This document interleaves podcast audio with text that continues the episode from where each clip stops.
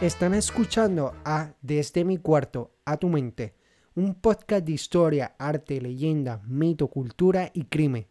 Mi nombre es Sebastián. Pueden seguir el podcast en cualquiera de sus plataformas preferidas para escuchar uno.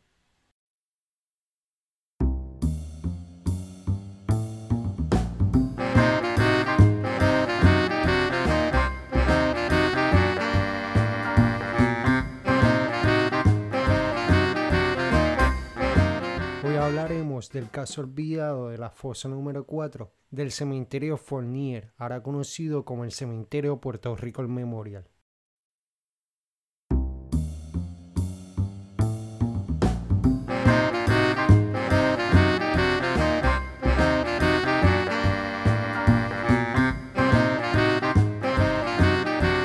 Este caso comienza con el asesinato de Iris Nereida Hernández Matos, presuntamente asesinada a manos de su ex esposo Ramón Antonio Fernández Zapedro. Iris y Ramón contrajeron nupcias a principios de 1947. Para agosto de 1948 nació una niña de este matrimonio, pero para finales de 1949 el matrimonio se separa. Iris utilizó la cláusula de trato cruel e injurias graves. Por este alegato se le concede la custodia a Iris y a Ramón se le impone pagar una manutención de unos 150 dólares mensuales. Hoy en día la cantidad sería de alrededor de unos 1.595 dólares con 78 centavos. Para el día 7 de septiembre de 1950, Iris sale de la casa de sus padres, donde ésta residía. Esto para dirigirse al trabajo, en el cual ella era una secretaria de una oficina médica. Para este día, ella vestía un traje de falda ancha, unos zapatos blancos de tacón alto, un cinturón de color plateado, un pañuelo para la cabeza de muchos colores, una cartera blanca, una pulsera de oro y un anillo. Como ropa interior llevaba unas pantaletas, una enagua y un brasier.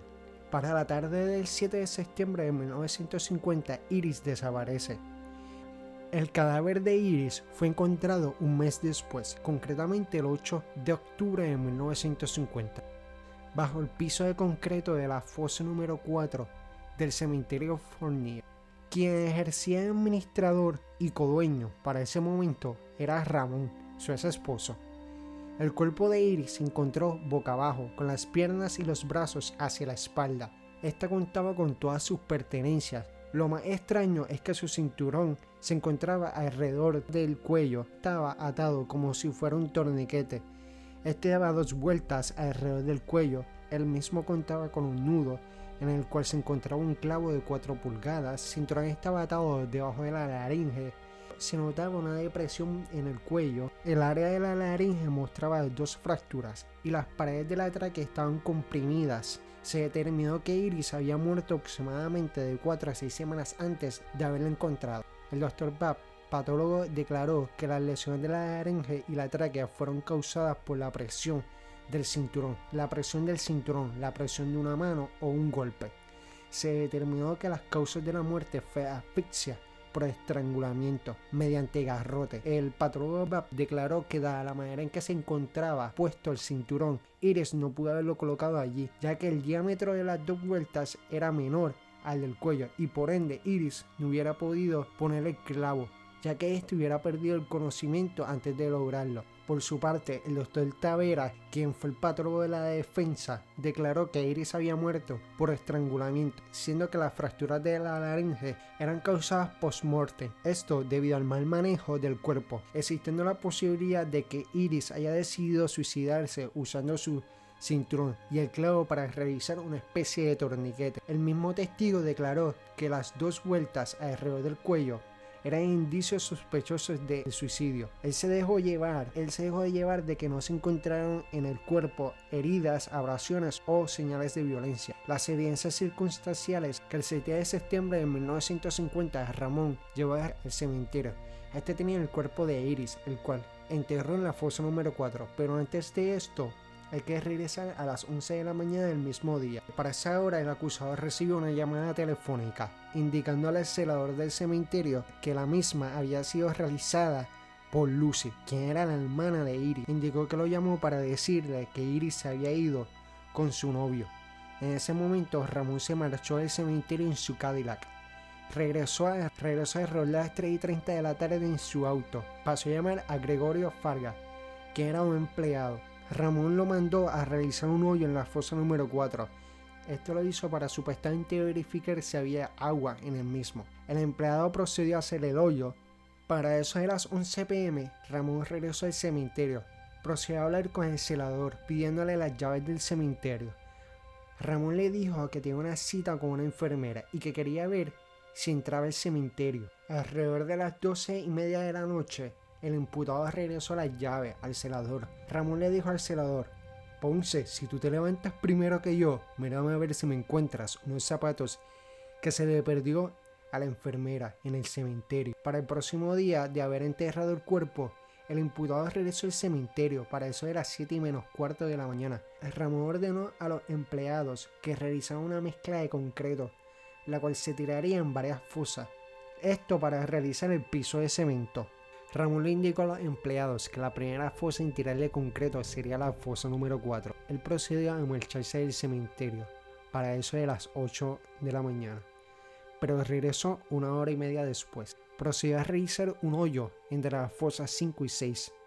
En este hoyo enterró un paquete. Ya habiendo pasado una semana de la desaparición de Iris, sus dos hermanas procedieron a ir al cementerio a hablar con Ramón. Lucy y Aida le preguntaron a Ramón si éste tenía conocimiento de la desaparición de Iris. El imputado indicó que sí. Una de las hermanas le comentó que tenía miedo que lo hubieran matado y que quien lo hubiera hecho contara con los medios para deshacerse del cuerpo. El imputado le contestó que no era posible deshacerse de un cuerpo, ya que para enterrar un cadáver se necesitaba mucho papeleo y que no había medio de ocultarlo de la justicia. Posteriormente añadió que la había visto a Iris varios días después de que ella desapareciera por el área de San Juan, más precisamente por el área de la Marina. Procedió a decirles que él estaba interesado en ayudar a encontrarla. Él les dijo que cuando enviara el cheque del mes de octubre, Iris tendría que ir a buscarlo o mandar por él, y, que por ende podrían saber dónde estaba y con quién.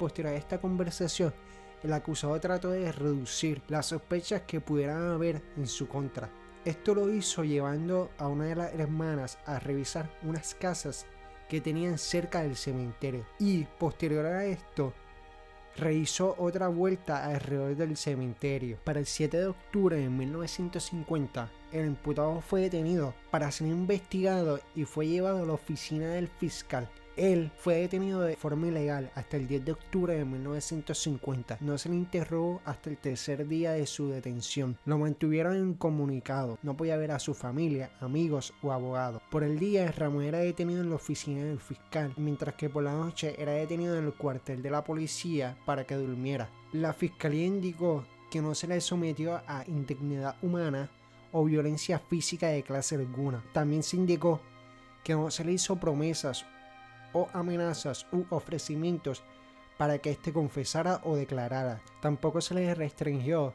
la oportunidad a descansar o alimentarse correctamente. Mientras permanecía en la oficina del fiscal, Ramón contaba a su disposición con libros y periódicos. Contaba con un abanico y una butaca para que descansara y pudiera dormir la siesta Irónicamente, Ramón pasó gran parte de su tiempo leyendo revistas policíacas. Por las noches, cuando era llevado al cuartel para que descansara, su cama contaba con un matre, sábanas y almohada. El fiscal Viera Martínez realizó unas controversiales declaraciones. Este dijo, cito, número 1. El acusado no pidió nunca ver a un familiar, ni a un abogado. Y número 2. Ningún familiar o abogado del acusado solicitó verlo. El periodista Ramírez Bravo indicó que llegó a ver al imputado en fiscalía el 7 de octubre, esto por el día, y que no pudo hablar con él, pero que pudo notar que Ramón estaba tranquilo y él mismo se encontraba con un detective. También estaba leyendo un libro. Posterior a esta declaración, posterior a esta declaración, el periodista indicó que entró al cuartel de la policía, el cual estaba ubicado en San Juan, en la calle San Francisco. Él ingresó sin permiso de la policía. Para eso de las dos y media de la madrugada. En esta ocasión sí pudo hablar con el imputado. Este reportero solo quería pedirle una foto de Iris. De forma irónica o burlona, Ramón le dijo que fuera a la escuela superior y que consiguiera el anuario del año en el cual Iris se graduó, ya que en este había una foto de ella. Ramírez procedió a decirle, Ramírez procedió a decirle que el fiscal iba a abrir unas tumbas en el cementerio, ya que contaba con indicios de que allí se, encontraba a los. Los indicios fueron gracias a un limpiabotas. Para ese punto, el imputado dijo, cito, dígale al fiscal que se acuerde que yo tengo ahí 1700 tumbas y que por cada una que destape tendrá que pagar 10 dólares y que le voy a bofetear la cara. 10 dólares eran alrededor de 106 dólares con 39 centavos actuales. Cuando el fiscal descubre el cuerpo de Iris el 8 de octubre en el cementerio, mandó a buscar al imputado. El fiscal procedió a realizarle de 3 a 4 preguntas. Él solamente estaba interesado en que Ramón identificara el cuerpo. Posterior a esto se descubrió el paquete que Ramón había enterrado entre las fosas 5 y 6. Este era el zapato blanco de tacón alto de Iris. A Ramón se le llevó inmediatamente a fiscalía. Permaneció detenido de forma ilegal, como ya señalé. Desde el día 8 el fiscal se mantuvo trabajando. Esto hasta el día 9 de octubre. Para el lunes 9 de octubre el fiscal comenzó el interrogatorio hasta el 10 de octubre. El mismo fue de forma interrumpida por alrededor de 6 horas. Para el final del interrogatorio, el imputado todavía no había declarado.